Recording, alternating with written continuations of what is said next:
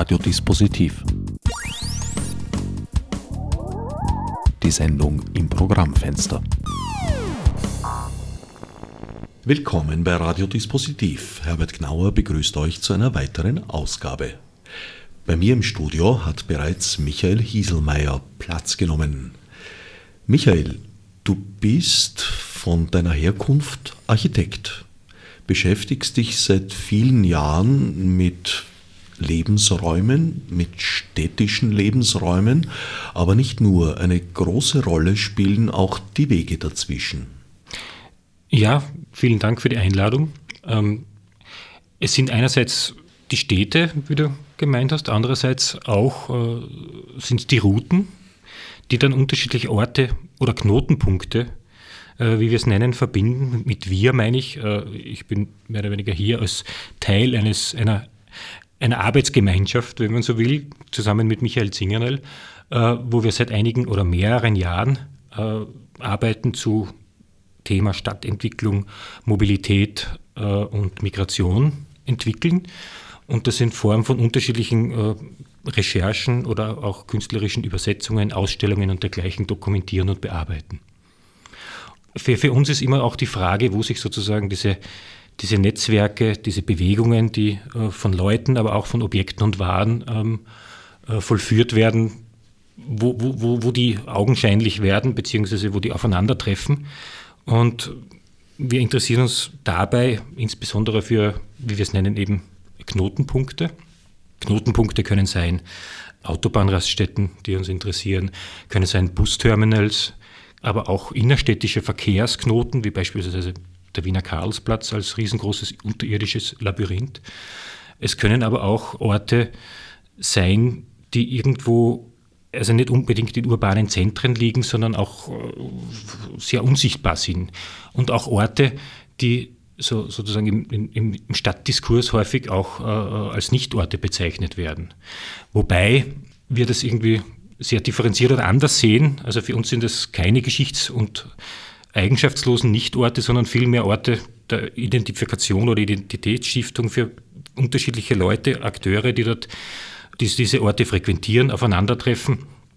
Und äh, auch wenn man es unbedingt nicht in der Gestaltung sich das nicht immer widerspiegelt, äh, so sind sie doch sehr, sehr wichtig für deren Wege, Praktiken, Routen, Routinen und Rituale, die sich dort entwickeln.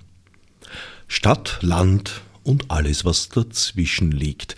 Wobei ihr euch ja mehr für die sozialen Aspekte von Architektur interessiert als für die baulichen. Die baulichen Aspekte sind sozusagen äh, auch sowas wie natürlich die Bedingung oder der Rahmen dafür. Äh, bei den baulichen Aspekten interessiert uns äh, viel weniger äh, alleine die Gestaltung beziehungsweise auch die Bewertung der Gestaltung von unterschiedlichen Gebäudetypologien oder, oder Bauteilen, vielmehr eigentlich die Planungs- und Entwicklungsgeschichte von solchen Orten, also die Transformation, worin dann natürlich auch oder worüber dann auch unterschiedlichste Akteure, soziale Akteure beteiligt sind. Also einerseits gibt es einen Grund, warum sich solche Knotenpunkte herausbilden. Das hat, können politische Gründe sein, wie bei großen Infrastrukturen beispielsweise, wo es eine Absicht gibt, eine Autobahn zu bauen oder damit auch eine Absicht gibt, an speziellen Orten Raststätten zu bauen. Es gibt aber dann auch ökonomische Überlegungen natürlich, also übergeordnete, aber auch sozusagen welche von unten, also ökonomische Überlegungen ganz einfach von Leuten, die äh, Wind bekommen, zum Beispiel von so einem Straßenbauprojekt und sich plötzlich selber ins Geschäft bringen, schlau, wie wir es gelernt haben bei einem Projekt äh, zu einer Autobahnstraßenstätte mitten in Oberösterreich. Solche Orte entwickeln dann natürlich auch eine ganz eigene Geschichte. Und sie haben sozusagen auch eine soziale Bedeutung. Also soziale Bedeutung ganz stark einerseits für ein übergeordnetes Netzwerk an Akteuren, die diese Orte frequentieren, aber auch lokale Bedeutung. Also lokale Bedeutung beispielsweise, um uns wieder an dieser Raststätte festzumachen, für die lokale Bevölkerung in einer Gegend, wo immer mehr andere Treffpunkte schließen, also Gasthäuser, wo Nahversorgung immer mehr abgebaut wird. Und damit steigt sozusagen auch die Wichtigkeit von solchen Orten. All diese Aspekte fließen in euer aktuelles Projekt ein. Stadt in Bewegung zum Abschied eines Logistikareals.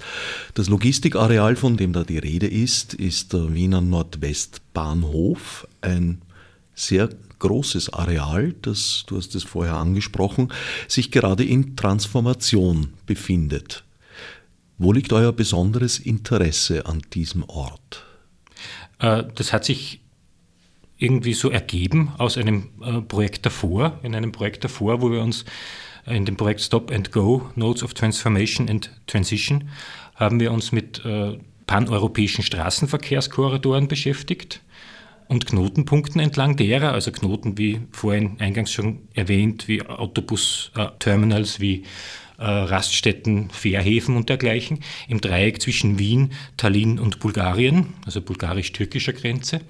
Und dazu haben wir sozusagen auch methodisch nach einem Ort gesucht, äh, wo wir in Wien die Zwischenstände und, und, und Resultate unserer Recherchen äh, übersetzt in künstlerische Beiträge präsentieren können. Wir dachten, es wäre doch schön, wenn wir uns schon mit Mobilität und Waren- und Personenverkehr auseinandersetzen, wenn diese Übersetzung der Recherchen auch einen entsprechenden Ort finden würde in Wien. Und da sind wir auf, nach längerer Suche dann auf den Nordwestbahnhof gestoßen, der sich momentan ja in einem Zwischen- oder Umbruchs- oder transitorischen Stadium befindet, weil ja bekannt ist, dass äh, dieses Areal ausgewiesenes Stadtentwicklungsgebiet ist, eigentlich schon bebaut hätte werden sollen, also es hat sich verzögert und wir haben uns dort eingemietet und beim Arbeiten an diesem Ort sind wir draufgekommen, dass der Ort selbst eigentlich ein Projekt wert wäre. Also dass die Geschichte des Ortes sehr, sehr spannend ist und vielschichtig, dass die Netzwerke der Leute, die dort arbeiten, äh, genau das sind, was uns eigentlich auch sehr groß, also immer schon in anderen Projekten interessiert hat, dass sie sehr weit ausgreifend sind international, dass sich darüber, über die Leute, viele davon mit Migrationshintergrund, ganz gut eigentlich Wiener Mobilitäts- und Migrationsgeschichte nachzeichnen ließe. Und dass dieser Ort so eine spezielle Form der Zwischennutzungen durchlaufen hat. Zwischennutzungen gerade jetzt einerseits äh, äh im aktuellen Zustand, weil nachdem klar wurde, dass dieses äh, äh, Areal neu entwickelt werden wird als Wohn- und ein bisschen Bürobebauungsareal, sind auch größere Unternehmen, die da angesiedelt sind, sukzessive ausgezogen. Unter anderem auch die ÖBB sozusagen ihren Betrieb verändert. Und in diese Lücken sind immer mehr Kleinunternehmer eingezogen, die, wie vorhin schon erwähnt, äh, relativ viele davon Migrationshintergrund haben und die jetzt ihre neuen Netzwerke bilden und spannen. Und damit, dass sich die Betriebsstruktur verändert hat am Areal, sind auch diese, die Grenzen des Areals poröser geworden. Also es war ja früher wirklich so oder lange so, dass dieses Areal von Zäunen und Mauern umgeben war und äh, wirklich nicht äh, äh, besuchbar war. Und in diesem Stadium äh, des Umbruchs öffnet sich das Areal immer mehr seiner Nachbarschaft und ist eigentlich so, so, so ein ideales Recherchegebiet für unsere Interessen, wo man eben Migrations- und Mobilitätsgeschichte nachzeichnen kann, wo man auch Sozial- und Wirtschaftsgeschichte nachzeichnen kann, dieses Ortes, aber auch äh, eines größeren Einzugsgebiets oder gar einer größeren Region oder Wien im geopolitischen Zusammenhang sich näher ansehen kann. Und es ist so, dass es zur älteren Geschichte des Nordwestbahnhofs einiges gibt, sehr interessante, tolle Dinge. Zur jüngeren Geschichte ist es gerade so, dass die momentan noch erfahrbar bzw. nachvollziehbar ist, solange es noch äh, einerseits Leute gibt oder diese Unternehmen gibt, die aber bald verschwunden sein werden. Und das ist sozusagen unser Argument, dass man das jetzt gerade noch erwischt und beforschen kann. Und zur älteren Geschichte könnte man das sozusagen auch schön mit der heutigen Zwischennutzung oder womöglich sicher auch der zukünftigen Zwischennutzung äh, verknüpfen, also zukünftige Zwischennutzung. Es mag sein, dass dieses Areal in seiner Transformation, wenn sozusagen dieser ökonomische Druck bzw. die die Neuentwicklung des Areals noch ein bisschen sich hinauszögert, dass eventuell neue Zwischennutzungen entstehen.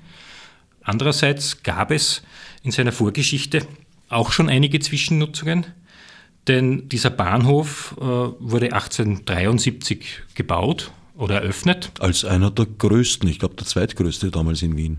Ja, ich glaube, als einer der, der, der, der, größten. Paradox natürlich auch ein bisschen, dass er äh, so knapp äh, neben dem Nordbahnhof liegt. Aber das liegt darin begründet, dass Bahnhöfe äh, zu der Zeit ja so ein, oder überhaupt Eisenbahnlinien so, so, so, so, so, so, ein, so eine Art Goldrausch waren, also wo, wo gegründete Aktiengesellschaften und Konsortien mit Lizenz des Kaisers diese Bahnlinien vorangetrieben haben und sich natürlich dazu als extrem kapitalistisches Unterfangen äh, große Renditen in Aussicht gestellt wurden für die Leute, die in, investiert haben.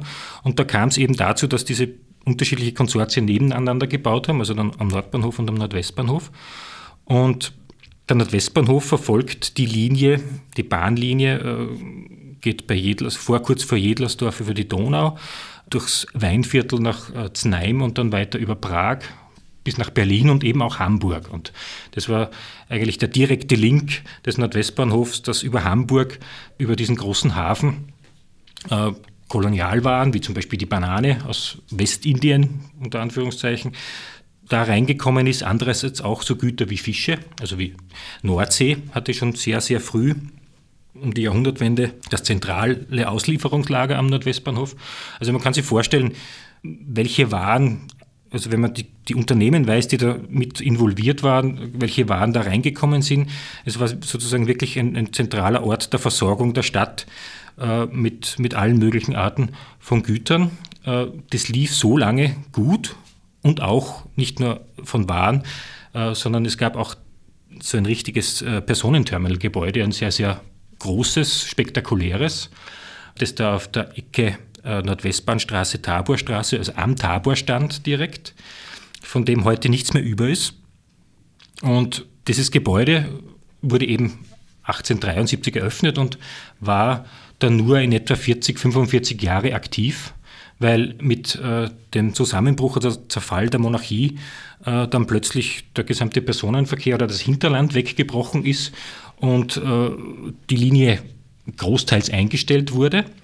Danach gab es die erste Phase der Zwischennutzung dieses Gebäudes. Also man kann sich vorstellen, so ein riesengroßer Kopfbahnhof, wirklich überdacht, also wie, wie man es auch von, von deutschen großen Bahnhöfen, Kopfbahnhöfen kennt mit einer Sackgasse und einer riesengroßen Bahnhofshalle, einer überdachten.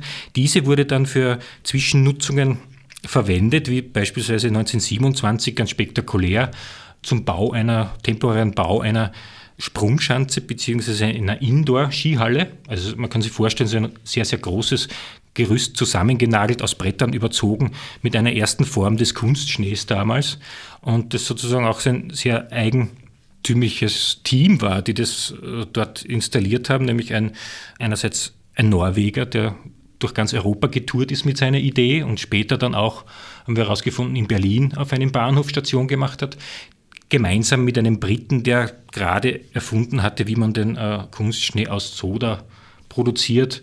Und diese Indoor-Skihalle war eine Saison lang, einen Winter lang dort am Nordwestbahnhof in der großen Ankunfts- und Abfahrtshalle aufgestellt. Eine Attraktion. Den Zeitungsmeldungen aus den Archiven nach natürlich eine Attraktion und Sensation. Andererseits muss man sich vorstellen, dass damals Skifahren einerseits noch nicht ganz so populär war, andererseits eher wohlhabenden Menschen äh, vorbehalten war, weil Ausrüstung und, und, und, und Können einerseits und überhaupt die Zeit zu haben, um sich so zu vergnügen. Es war aber trotzdem dann scheinbar, was man so liest, äh, nicht unbedingt der größte Erfolg, weswegen es nur eine Eintagsfliege blieb. Eigentlich ein, ein, Rückgriff auf eine noch ältere Nutzung. Wenn ich recht unterrichtet bin, bevor der Bahnhof gebaut wurde, war dort ein Vergnügungsviertel. Ja, das stimmt. Dazu muss man sich vorstellen, dass das ganze Areal des Bahnhofs oder generell diese Gegend süd, äh, nördlich des Augartens, die dann auch äh, früher den schönen Namen Zwischenbrücken gehabt hat, ein Überschwemmungsgebiet war, der Donau. Also das, die Donau kann man sich so vorstellen in diesem Bereich, dass sie einfach nicht so kanalisiert war oder reguliert wie heute, sondern so ausgefächert ist in viele meandernde Teilarme und es war sozusagen so ein richtiges Sumpfgebiet mit Inseln dazwischen. Zwischenbrücken deswegen, weil diese Inseln mit ganz vielen Brücken äh, verbunden waren und eben auf einer dieser solideren Insel, die zwar immer wieder zyklisch überschwemmt wurde, aber dann doch immer wieder äh, äh aufgetaucht ist. Aufgetaucht ist, genau. Gab es eben ein Vergnügungsareal, das sogenannte Kolosseum, bei der es so spektakuläre Gebäude gab, wie beispielsweise einen riesengroßen Elefanten, in den man hineingehen konnte und wo sich so eine Art äh, äh, Bar befand, oder auch ein riesengroßes Fass und andere Vergnügungsaktivitäten. Also mehr oder weniger, es ist ja nicht so weit weg vom Prater und diese Gegend ist sozusagen auch immer so ein, so ein, so ein Areal für so äh, äh, Feste und Überschreitungen, Überschreitungen gewesen. Ne? Feste und Überschreitungen, das hast du schön zusammengefasst.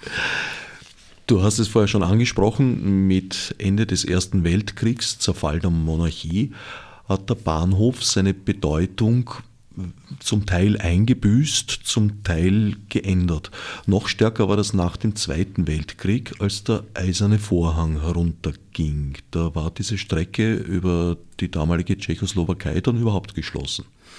Äh, sie war nicht ganz geschlossen. Der Warenverkehr lief immer noch, also auch, wenn man so will, es ist auch eines eines unserer zentralen Interessen, dass Wien ja durch seine Lage sehr knapp am Eisernen Vorhang zwar einerseits im Westen lag oder westlich davon, andererseits äh, für viele auch gleichzeitig so eine Drehscheibe war, gerade im Güterverkehr für Ex- und Importe von Ost nach West.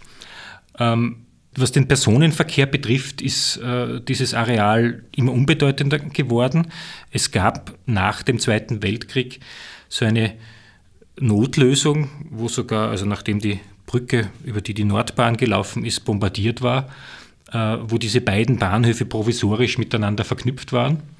Da ein, wurde einfach ein Gleis über die Straße gezogen, also über die Taborstraße, so ein Verbindungsgleis zwischen Nordbahnhof und Nordwestbahnhof. Und das trug den schönen Namen die Russenschleife, also weil es in der russischen Zone lag und kann man sich so vorstellen, auf historischen Aufnahmen sieht man dann so eine riesengroße Dampflok oder ganze Güterzüge die Straße queren.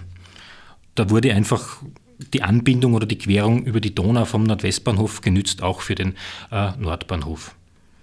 In der Nachkriegszeit war es dann so, dass der Personenterminal zwar von Bomben getroffen war, aber den Fotos nach nicht arg beschädigt war. Er ist dann wohl noch bis Mitte der 50er Jahre gestanden an dem Ort und wurde dann erst Mitte der 50er Jahre geschleift. Danach, Ende der 50er Jahre, Anfang der 60er Jahre, wurde das Areal sukzessive als, als Güterumschlagplatz, also damals moderner Güterumschlagplatz, äh, ausgebaut. Es wurde ein Containerterminal errichtet mit so großen Kränen, ein Vorläufer dieses Terminals, der jetzt noch sichtbar ist. Es wurden neue Hallen gebaut oder auch alte Hallen adaptiert. Man sieht heute auch noch in den unterschiedlichen äh, Lagerhallen-Typologien, kann man ganz gut ablesen, so der Wandel in der, in der Art der Logistik, wie sich Warenumschlag verändert hat. Aber es sind trotzdem auch noch viele Bereiche oder alte Hallen nach wie vor noch in Betrieb und werden genutzt. Und äh, dieser sehr solide ausgebaute Güterterminal verschwand dann Anfang der 60er Jahre eben hinter dicken Mauern oder hohen Mauern und Zäunen. Hatte einerseits den Grund natürlich, weil es Betriebsareal war, auch Verschubareal für große Güterzüge und andererseits natürlich auch ähm, Gründe wegen der Zollabfertigung. Also die Zollabfertigung auch so als Grenze innerhalb eines Areals, also wo es dann sozusagen noch gesicherte Bereiche gibt und, und, und es zu so schönen Verschachtelungen eigentlich kommt. Natürlich war es dann so mit dieser Grenze oder auch mit der Zollgrenze, dass diese mit dem Beitritt oder, oder nach dem Beitritt Österreichs zur EU 95 dann obsolet wurde. Das hat dann auch die Speditionen in die Bredouille gebracht, beziehungsweise ihnen ganz viel Geschäft weggenommen. Also weil dieses Verzollen Transportieren von Gütern und Verzollen natürlich auch für die Speditionen äh, einen großen Mehrwert bedeutet hat, also die Zollabfertigung und, und Einlagerung. Das war für Sie gar keine Behinderung, sondern ein Teil Ihres Geschäftsfeldes? Genau, ein wesentlicher Teil. Also wenn man heute mit Leuten spricht, die, die, die damals äh, aktiv waren, äh, sprechen sie immer noch von, also der Niedergang des Speditionswesens, wenn man so will, oder dass alles immer strenger, immer, immer enger und, und auch knapper kalkuliert ist, beginnt eigentlich für sie auch sehr stark damit, dass einfach keine Zölle mehr verlangt werden. Zwischenfrage, der Niedergang des Speditionswesens äh, staunt mich jetzt ein wenig in einer Zeit, in der manche Firmen beginnen, ihr Lager auf die rollende Landstraße auszulagern. Niedergang war vielleicht ein wenig missverständlich, habe ich nicht gemeint, dass weniger transportiert werden würde. Es wird immer mehr, also das merkt man auch im täglichen Leben, also sozusagen, dass die Konsumgüter immer mehr werden, dass dieses Just-in-Time und, und, und Bestellen online bestellen und bis an die Haustüre geliefert werden, bekommen äh, ja einen schon erheblichen Mehraufwand oder, oder, oder, oder mehr Fahrten nach sich zieht. Aber mit Niedergang habe ich gemeint, dass die Arbeitsbedingungen um einiges schlechter wurden für, für die am Transport beteiligten Menschen. Andererseits aber auch, dass die Marge für die Speditionen äh, immer geringer wurde. Und heute ist es sozusagen, wenn man mit, mit, mit Lkw-Fahrern, mit Spediteuren, Spediteurinnen spricht, dann äh, sprechen sie eben von den 80er Jahren äh, so als die goldenen Zeiten, wo sie mehr oder weniger noch genug Marge hatten, wo Lkw-Fahren noch zwar nicht äh, ein sehr prestigeträchtiger Job damals auch noch nicht war, aber zumindest ein Job, von dem man leben konnte. Äh, währenddessen heute gerade diese Verkehre und, und die Lkw-Fahrten ausgelagert werden an Frechter aus Ost- und Südosteuropa. Also ganz einfach deswegen, weil ähm, den Leuten dort äh, die ortsüblichen Löhne gezahlt werden, sie aber trotzdem dann in Westeuropa fahren. Es gibt zwar ein paar Regelwerke, die das äh, unterbinden versuchen, die aber ganz gut umschiffbar sind durch andere Taktiken. Und dass eben alles immer schneller geworden ist, dass Lkw-Fahrer, Fahrerinnen ähm, eigentlich ständig unterwegs sind, im Gegensatz zu früher, wo es noch große Speditionsareale gab, wo die Autos dann zumindest äh, manchmal servisiert worden sind, äh, geparkt wurden. Da hat sich seither eigentlich sehr viel verändert. Kleinere Speditionen haben es sozusagen auch immer schwieriger. Der Transport der Ladung wird heute über Software gemanagt. Was durchaus beeindruckend ist, ich habe in Hamburg das beobachtet, das Be- und Entladen von Containerschiffen. Also die Logistik dort ist sehr beeindruckend, wobei Hamburg auch noch unter dem besonderen Druck steht, äh, schneller sein zu müssen als Cuxhaven das ja näher am Meer liegt. Und zumindest diese Zeitspanne, die die Schiffe von Cuxhaven die Elbe hinauf nach Hamburg brauchen, muss der Hamburger Hafen schneller sein als der andere, sonst verliert er sein Geschäft. Aber zurück zum Gelände des Wiener Nordwestbahnhofs. Es gab da also einige Umbrüche. Eine große Zäsur war der Zweite Weltkrieg. Da ist der Personenverkehr von dort eigentlich zum Erliegen gekommen, mehr oder weniger. Äh, der Güterverkehr hat sich sehr stark verändert. Es wurde zum Umschlagplatz zwischen Schiene und Lastwagen. Das Konzept des Bahnhofs ist ja ein, ein, ein würde ich sagen, ein imperiales. Diese Idee, mitten in eine Stadt einen Kopfbahnhof zu bauen, wo es dann nicht mehr weitergeht, hat einen gewissen Größenwahn, weil man sich sozusagen als Endpunkt selbst präsentiert. Würde man heute nicht mehr so machen. Und so ist es ja auch. Also die Funktionen wandern aus diesem städtischen Gebiet an die Peripherie.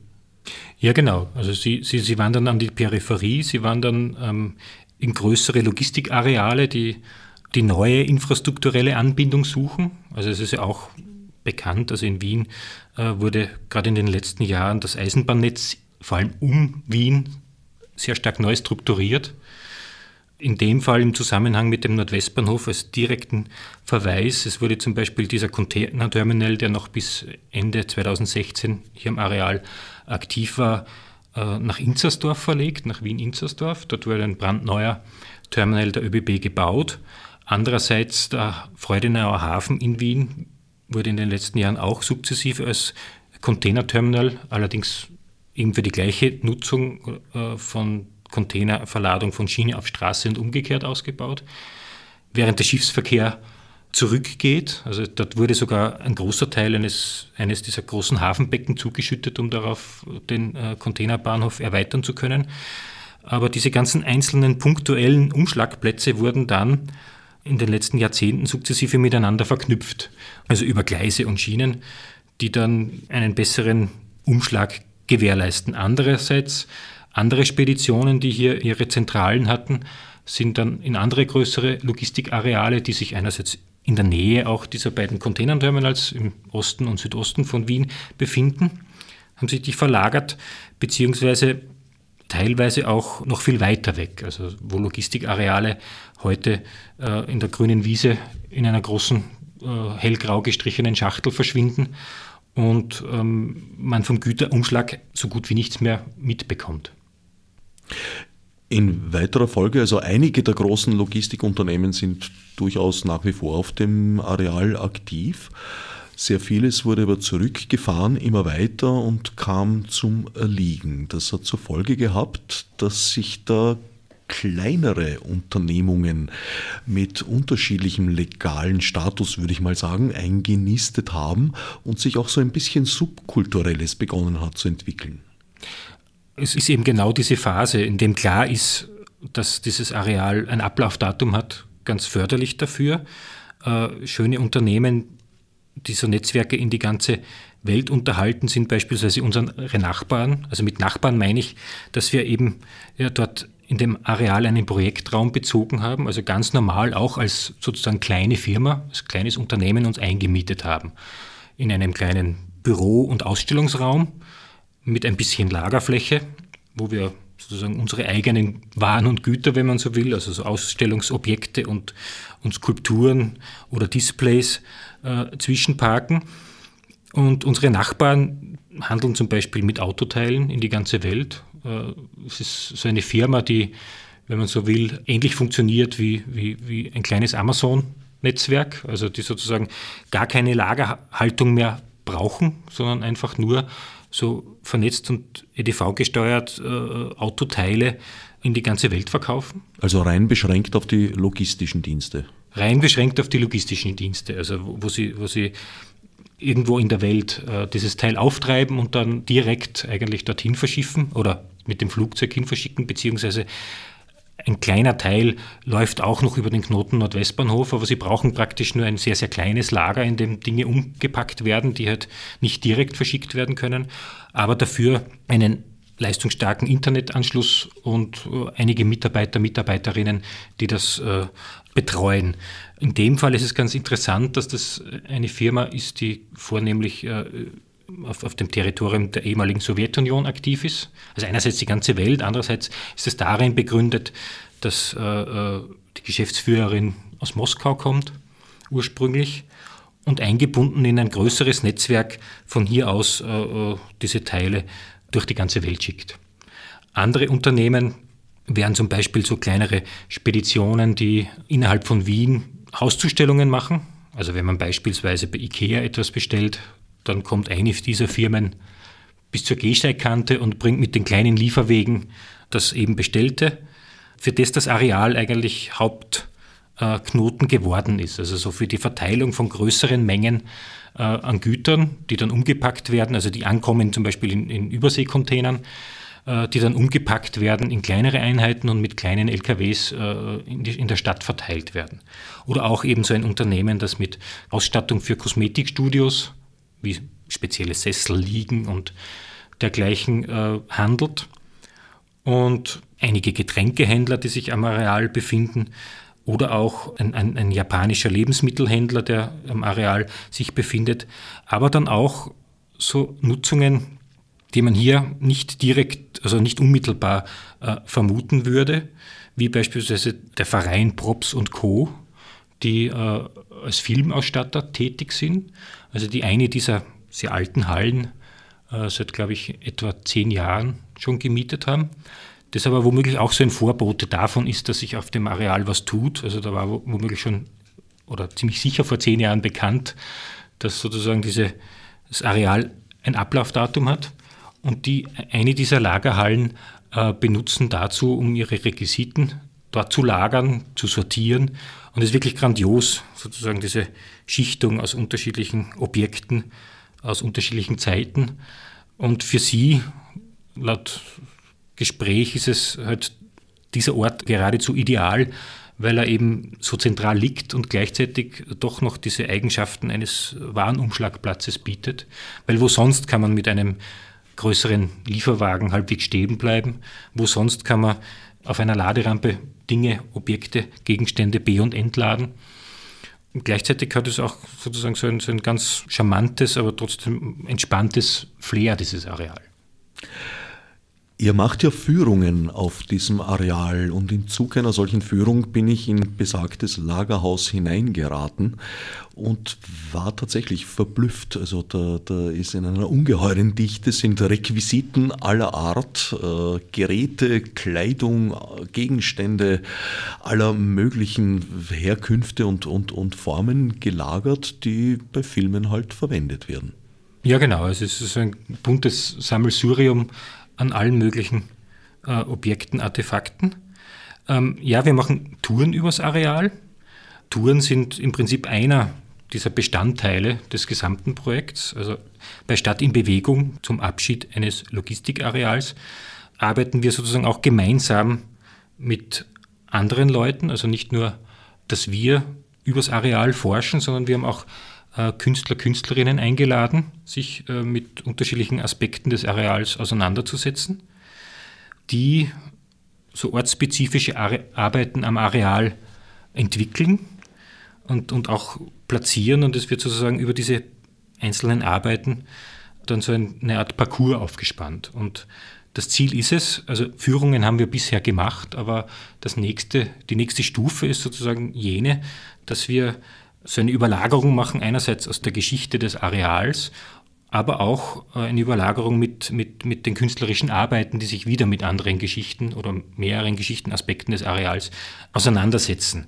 Und diese Marker, wenn man so will, die dann auf unterschiedlichen Stellen im Areal liegen und als Parcours zusammengefasst sind, verstärken dann unterschiedliche Aspekte und gehen auf andere Dinge ein. Und die Künstler haben wir aus unterschiedlichen Gründen eingeladen. Also einerseits weil sie einerseits in anderen Projekten gezeigt oder bewiesen haben, wie gut sie denn mit Leuten können, also sozusagen, um auch was rauszufinden vom Areal. Also es geht darum, dass einige der Beteiligten Gespräche führen, Interviews machen und die dann in ihre äh, Beiträge übersetzen, sich andererseits mit der Geschichte sehr stark auseinandersetzen, was ja hier mehr oder weniger offenkundig ist, dass das interessant ist, aber sich auch sozusagen mit so Betriebsstrukturen sehr stark beschäftigen.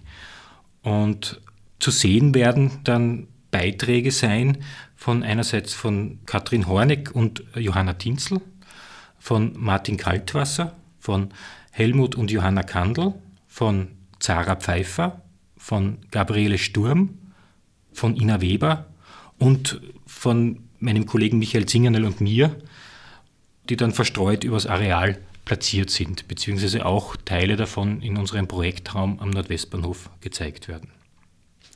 Wer sich für Details interessiert, die Veranstaltungen und Events zum Beispiel, wird im Internet unter tracingspaces.net fündig. Dazu noch ans Herz zu legen wäre stopandgo-transition.net beziehungsweise die große Zusammenfassung von euch beiden, den Michaels, Zingernell und Hieselmeier, mhmz.at. Was ist die künftig geplante Nutzungsform dieses Areals? Was soll dort entstehen, wo bislang noch die Reste des Bahnhofs zu finden sind? Also entstehen soll so eine Art Mixed Use Development, also eine gemischte Nutzung des Areals aus vornehmlich Wohnen und Büros. Äh, es gibt dazu äh, ein sogenanntes städtebauliches Leitbild, das äh, aus, ursprünglich aus 2008 stammt, das letzten Herbst 2016 aktualisiert wurde, also nochmal überarbeitet wurde und das sich momentan in einer weiteren Bearbeitungsphase befindet. Diesen Siegerentwurf, dem dieses Leitbild zugrunde liegt, ist verfasst von einem Schweizer Architekturbüro und man kann sich den so vorstellen, also es gibt mehr oder weniger zwei Hauptargumente, die immer wieder angeführt werden. Also einerseits diese Verbindung der beiden getrennten Bezirkshälften, also mit dem Kopfbahnhof und der Gleisanlage, gibt es natürlich nicht so viele Querungsmöglichkeiten aktuell. Es ist quasi ein Sperrgebiet. Ist ein Sperrgebiet oder blockt sozusagen die Verbindung ab. Man kann entweder nur vorne beim Kopf des Bahnhofes vorbei oder dort, wo sich die Gleisanlage stark verjüngt, durch eine sehr kleine Unterführung durch. Visuell ist es abgeblockt und auch äh, Von der Möglichkeit, es zu queren.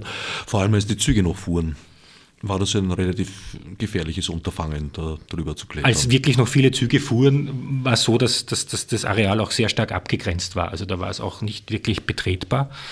Ähm, also das ist das eine Argument, das eine große Argument, wenn man so will. Und das andere große Argument ist, dass die Bebauung sich, äh, dass sozusagen diese Blockrandbebauung von den Rändern her fortgesetzt werden soll und in der großen Mitte sich die sogenannte unter Anführungszeichen grüne Mitte erstrecken soll, also eine große Parkanlage, die sozusagen diese, diese Offenheit des Areals noch ein bisschen wiedergeben soll. Also andererseits ist schwierig nachzuvollziehen, wie sich, also da wird gerade noch äh, getüftelt, äh, auch äh, sozusagen was die Dichte, die, die Bebauungsdichte des Areals betrifft, weil es natürlich da unterschiedliche Interessen auch gibt. Also einerseits die Interessen der, der Anwohner, der Nachbarschaft, andererseits die Interessen der Genossenschaften und, und Bauträger, die dann kleinere Abschnitte des Areals erwerben möchten und natürlich auch mit einer entsprechenden Rendite äh, wieder weiter verkaufen oder weiter betreiben wollen. Es ist aber doch sehr stark, geht dieses Leitbild oder dieser Entwurf dahin, dass von dem ehemaligen Bahnhofsareal sehr wenig mehr oder bis gar nichts mehr zu spüren ist. Und es gab, wie dieser Wettbewerb für das Leitbild gelaufen ist, auch sozusagen andere Konzepte, die eingereicht wurden, die halt viel mehr darauf setzen, dieses Bahnhofsgelände, so wie es ist, nicht eins zu eins zu erhalten, aber sozusagen so diese Morphologie und Typologie dieser Hallen noch ein bisschen weiter zu spielen und zu erhalten. Also dass man noch spürt, dass es mal ein Bahnhof war. Äh, die Entscheidung ging aber in eine andere Richtung. Was weiterkommt, weiß man nicht genau. Also es ist schon so, dass, es, dass dieser Siegerentwurf ziemlich sicher gebaut werden wird. Wann äh, der Baubeginn ist, weiß man noch nicht. Es äh, zieht sich sozusagen immer weiter schon hinaus. Also es hätte, es hätte auch schon längst damit begonnen werden sollen. Aus unterschiedlichen Gründen verzögert sich das Ganze. Also ein Grund war, also wurde immer wieder genannt, ist, dass sozusagen dieser große Containerterminal, der noch aktiv war bis Ende letzten Jahres, eben ein Grund ist, warum dort noch nichts geschieht. Jetzt ist er sozusagen abgesiedelt und jetzt gibt es schon so einen neueren Zeithorizont, der mit, äh, soweit ich weiß, 2018 festgelegt ist, dass dort äh, diese Bauarbeiten beginnen. Viele der Untermieter, die sozusagen so Zugang zur Gerüchteküche haben, meinen dann auch sehr oft, es könnte durchaus noch länger dauern. Um einen kleinen Eindruck von den Dimensionen zu gewinnen, über die wir gerade sprechen, auf dem Website der Stadt Wien ist zu lesen, dass das Areal eine Gesamtfläche von 44 Hektar hat. Davon sollen die öffentlichen Grünanlagen 10 Hektar einnehmen. Die Bruttogeschossfläche, also Wohnfläche inklusive Gewerbe und allem Sonstigen, ist bei etwa 780.000 Quadratmeter, davon 66 Prozent Wohnfläche. Das entspricht ca. 5.000 Wohnungen und etwa 11.800 Einwohner und Einwohnerinnen. Soweit das Website der Stadt Wien. Das ist eine naja, schon eine mittlere Kleinstadt, die da erwächst. Ja, also es ist schon, der Entwurf sieht relativ dicht aus und es ist klar, dass sich da in der ganzen Umgebung sehr viel tut, auch wenn man bedenkt, dass es nicht nur den Nordwestbahnhof betrifft, sondern eben auch der äh, so ein bisschen verschränkt der Nordbahnhof oder das Nordbahnhofgelände gleich nur ums Eck liegt, dass ja auch ein ausgewiesenes Stadtentwicklungsgebiet ist, das auch schon teilweise bebaut ist und äh, wo die Bebauung so in Richtung Nordwestbahnhof gerade fortgesetzt wird. Also es wird sich gerade in diesem Punkt der Stadt, also so an der Grenze eigentlich, genau an der Grenze zwischen 20. und 2. Wiener Gemeindebezirk äh, sehr viel verändern. Es mag paradox klingen, weil es sich ja immerhin um ein Bahnhofsgelände handelt. Indes die Verkehrsanbindung ist eigentlich gar nicht so besonders. Und in dem Moment, wo der Bahnhof gar nicht mehr existiert, ist diese künftige Kleinstadt dann eigentlich gar nicht so besonders gut angebunden. Momentan ist er auch noch nicht besonders gut angebunden, weil eben nur mehr Güterverkehr läuft über die Bahngeleise. Was diskutiert wird, äh, ist, dass einzelne äh, Straßenbahnlinien anders geführt werden sollen. Beispielsweise die Linie der Nummer 5. Andererseits äh, befindet sich unweit der Dresdner Straße eine S-Bahn-Station, die dann sozusagen auch für mehr Anbindung sorgen soll, aber es liegt sozusagen dieses Stadtentwicklungsgebiet ein bisschen im Windschatten der U-Bahn-Linien. Die nächste ist sozusagen Richtung Südosten der Praterstern als Knoten und weiter im Nordwesten die Station Handelskay. Und es wird interessant, wie denn diese Verbindung an das öffentliche Netz noch besser gelingen wird. Du hast vorher von Verzögerungen gesprochen. Wodurch sind die denn eingetreten? Ähm, es gibt unterschiedliche Erklärungen dafür oder auch Gerüchte. Eines mag sein, man kann sich vorstellen, dass solche alten Bahnhofsareale stark kontaminiert sind. Also da wurden ja jahrzehntelang oder eigentlich über mehr als 100 Jahre Güter aller Art umgeschlagen. Die Lokomotiven selbst waren auch nicht immer die saubersten aus, aus, aus Gründen des Verschubs gibt es dort in dem Areal nur teilweise Oberleitungen. Die Güter wurden mit Dieselloks bewegt. Man kann sich vorstellen, dass diese Dieselloks älteren Baujahrs früher oder auch Dampfloks also ziemlich starken Ölverlust hatten. Man kann sich vorstellen, dass manche Waren, dass Missgeschicke passiert sind mit äh, unterschiedlichen Waren. Was es definitiv nicht war hier, dieser Bahnhof, also der war immer ein ausgewiesener Stückgutbahnhof. Es gab sozusagen keine, keinen Umschlag von, soweit wir wissen, von, von, von Öl oder irgendwelchen anderen Flüssigkeiten in größeren Dimensionen. Was auch noch hinzukommt zu dieser möglichen Kontaminierung ist, dass äh, sämtliche Bahnhöfe in Wien natürlich im Zweiten Weltkrieg stark bombardiert worden sind und dass man nicht genau abschätzen kann, welche Lasten sich da noch äh, am ganzen Areal von Blindgängern beispielsweise äh, befinden. Das hat zumindest auch meines Wissens am Nordbahnhof zu einer ziemlichen Verzögerung geführt, beziehungsweise auch zu dem Problem, dass es nicht ganz klar ist, wer denn jetzt für diese Altlasten aufkommt. Und das durchaus sehr, sehr umstritten ist, wer denn sozusagen dafür zahlt, dass eine Fliegerbombe, die angeblich das Entschärfen einer Bombe angeblich 20.000 Euro kostet, sozusagen wer diese äh, Kosten trägt. Interessant, dass beim Nordbahnhof diese Problematik offenbar in Vergessenheit geraten war.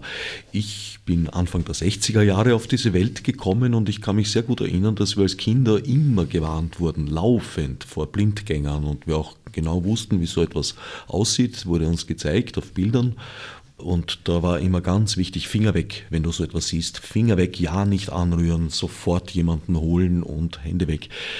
Offenbar ist das Wissen um diese zahllosen Blindgänger auf dem Bahnhofsgelände verloren gegangen gewesen, weil sonst hätte man ja im Vorhinein schon klären können, wer für die Entsorgung zuständig ist.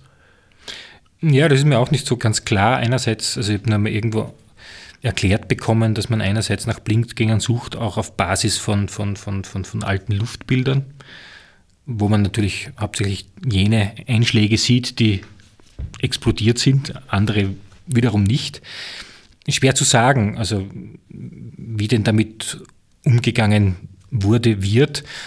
Fakt ist, dass, dass, dass, dass in manchen Teilen des Areals ja doch in den 60er Jahren Neubauten entstanden sind, dass dabei gegraben worden ist, offensichtlich.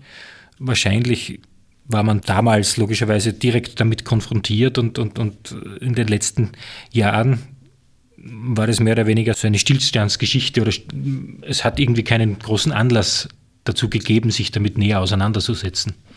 Auch aufgrund wahrscheinlich der Kosten, andererseits aufgrund dessen, dass, dass soweit ich weiß, ein Blindgänger, wenn er nur in Ruhe gelassen wird, denn womöglich auch nicht explodiert. Solange sich an der Umgebung nichts ändert und nichts auf den Zünder drückt, gibt er seine Ruhe. Ja. Die Planung wurde von einem Bürgerbeteiligungsverfahren begleitet über die Jahre. Ich denke mal, da ist vielleicht auch die eine oder andere Verzögerung zustande gekommen. Da muss ich sagen, da weiß ich aktuell nichts davon, dass das damit zu tun hätte mit der Verzögerung. Es ist eher mehr, also meines Wissens, die Verzögerung dahingehend, dass diese Absiedlung dieser unterschiedlichen Teile, die noch in Funktion sind, am Areal sich hinausgezögert hat. Das kann eventuell auch damit zusammenhängen, es gibt so Spekulationen, dass der, der Investitionsdruck stark zurückgegangen ist, weil sozusagen in Wien gerade viele Baustellen offen sind, also auch was die ÖBB betrifft. Es gibt ja sozusagen dieses große Stadtentwicklungsgebiet am neuen Hauptbahnhof, am alten Süd- und Ostbahnhof. Das ist ein sehr großes Areal. Es gibt das äh, ähm, benachbarte Nordbahnhofgelände und sozusagen noch auch viele andere Stadtentwicklungsgebiete, wo die üblichen verdächtigen Bauträger involviert sind und, und äh, wo womöglich die Kapazitäten längst ausgelastet sind im Moment. Und wo man vielleicht schaut, dass sozusagen einige andere Projekte abgeschlossen sind, um dann mit neuen zu beginnen. Eigentümer des Geländes ist die ÖBB. Wie wird das künftig hin sein? Wird das Gelände verkauft oder passiert das weiterhin unter den Fittichen der österreichischen Bundesbahnen? Ähm, meines Wissens ist die Vorgehensweise so, dass, äh, dass die ÖBB eine große, ein großes staatliches Unternehmen ist, ist ja auch Geschichte. Also ist sozusagen sukzessive in unterschiedliche Teilbetriebe aufgeteilt worden, die auch teilweise dann sozusagen privatwirtschaftlich geführt werden. Und einer dieser Teilbereiche ist äh, eben die ÖBB Immobiliensparte, die dann dieses Areal selbst entwickelt und die sich das Ziel gesetzt hat oder die auch beim Nordbahnhof das so gehandhabt wurde, dass sie sozusagen dafür sorgen, dass diese Leitbild-Masterplan Etappe abgewickelt wird und dass dann sukzessive einzelne Baufelder entstehen, die dann wieder verkauft werden an Bauträger und die dann eben von den Bauträgern bebaut werden. Ob die ÖBB selbst als Bauträger in dem Fall auftritt, äh, ist mir nicht bekannt. Du kennst aber den Nutzungsplan. Ich kenne den, Nutzungsplan bzw. das Leitbild, das aber aktuell auch noch gerade weiterentwickelt oder, oder, oder, oder oder ausgearbeitet wird im Detail. Was hältst du von dem Modell, das da entwickelt wird? Einerseits so der Stadtbewohner und äh, Architekt Künstler in mir äh, ist natürlich traurig drüber, so ein tolles Areal zu verlieren, das so in seiner Struktur für Wien schon einzigartig ist.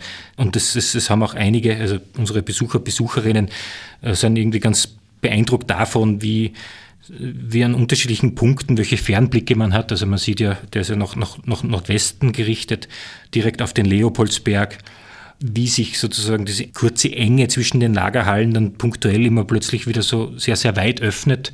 Es ist irgendwie so ein Raumgefühl, das man in Wien sonst eigentlich nirgends hat, außer auf solchen Arealen, von denen es nie, nicht mehr viel gibt. Andererseits ist mir schon bewusst, dass äh, äh Wohnraum dringend nötig ist und dass so, eine, so ein Logistikknoten im Zentrum der Stadt ja auch seine Haken hat. Neben dem, dass es natürlich einerseits auch wieder interessant und schön ist, dass dort Güter nach wie vor noch umgeschlagen werden und dass das so unmittelbar geschieht.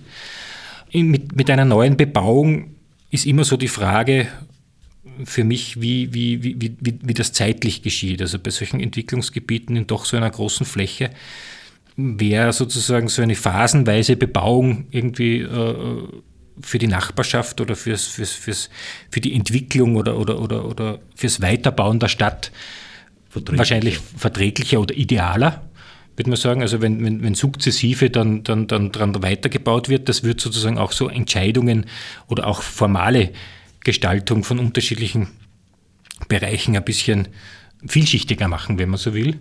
Weil bei so großen Arealen finde ich es immer schwierig, dass sozusagen dieses Ding wie aus einem Guss einerseits aussieht, weil es sozusagen auf einer Großplanung basiert. Das ist ja einerseits wird es auch argumentiert, dass das ja das Ideale ist, ne, dass sozusagen das Ideal in der Stadtplanung, dass man größere Flächen und Dinge als Gesamtes entwickelt und dadurch äh, äh aufeinander abstimmen kann.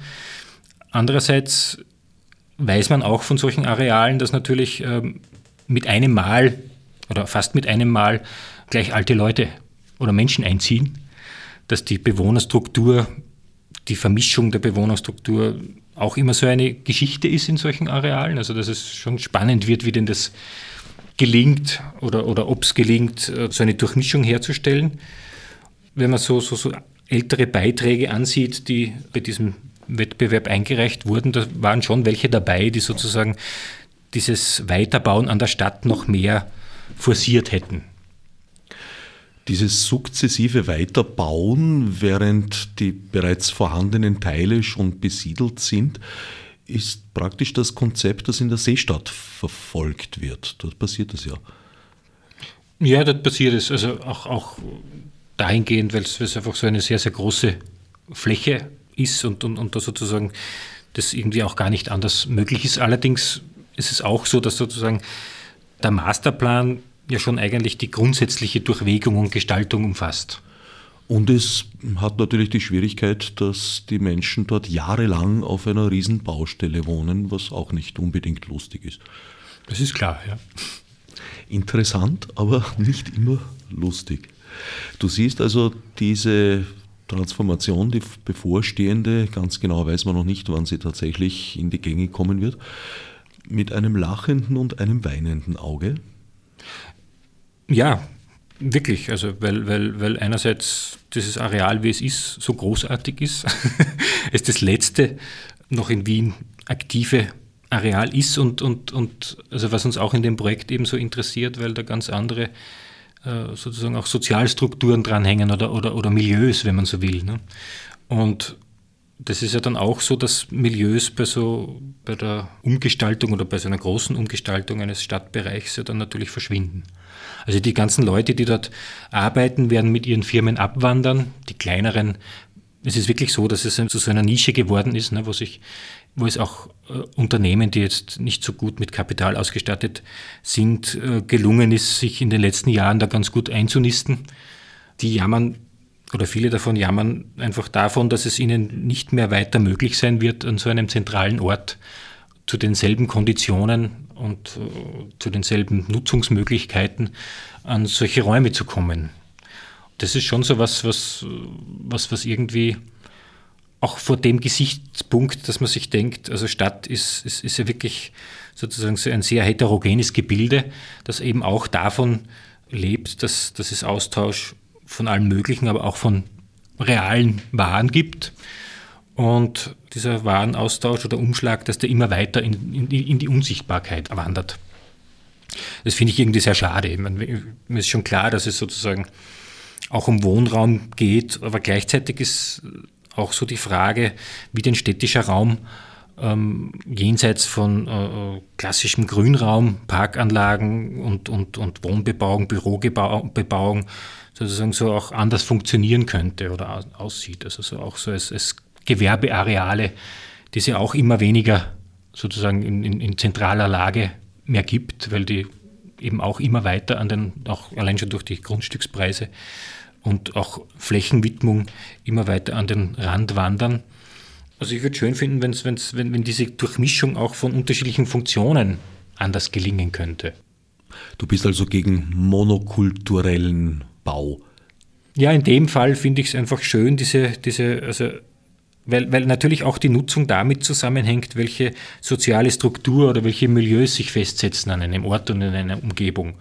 Und äh, wenn plötzlich diese Transportgeschichte keine Rolle mehr spielt, was natürlich auch heißt, wenn man will, also ein Argument dagegen ist natürlich, dass das, dass das Areal Verkehr produziert und dass der Lkw-Verkehr natürlich aus der Stadt hinausgebracht werden soll, tunlichst. Andererseits, ähm, er findet sowieso statt. Also er findet dann auch statt, wenn sozusagen diese Verteilerareale weiter draußen liegen und viele kleine LKWs dann doch wieder in die Stadt bis zur Gehsteigkante zur Haustüre fahren.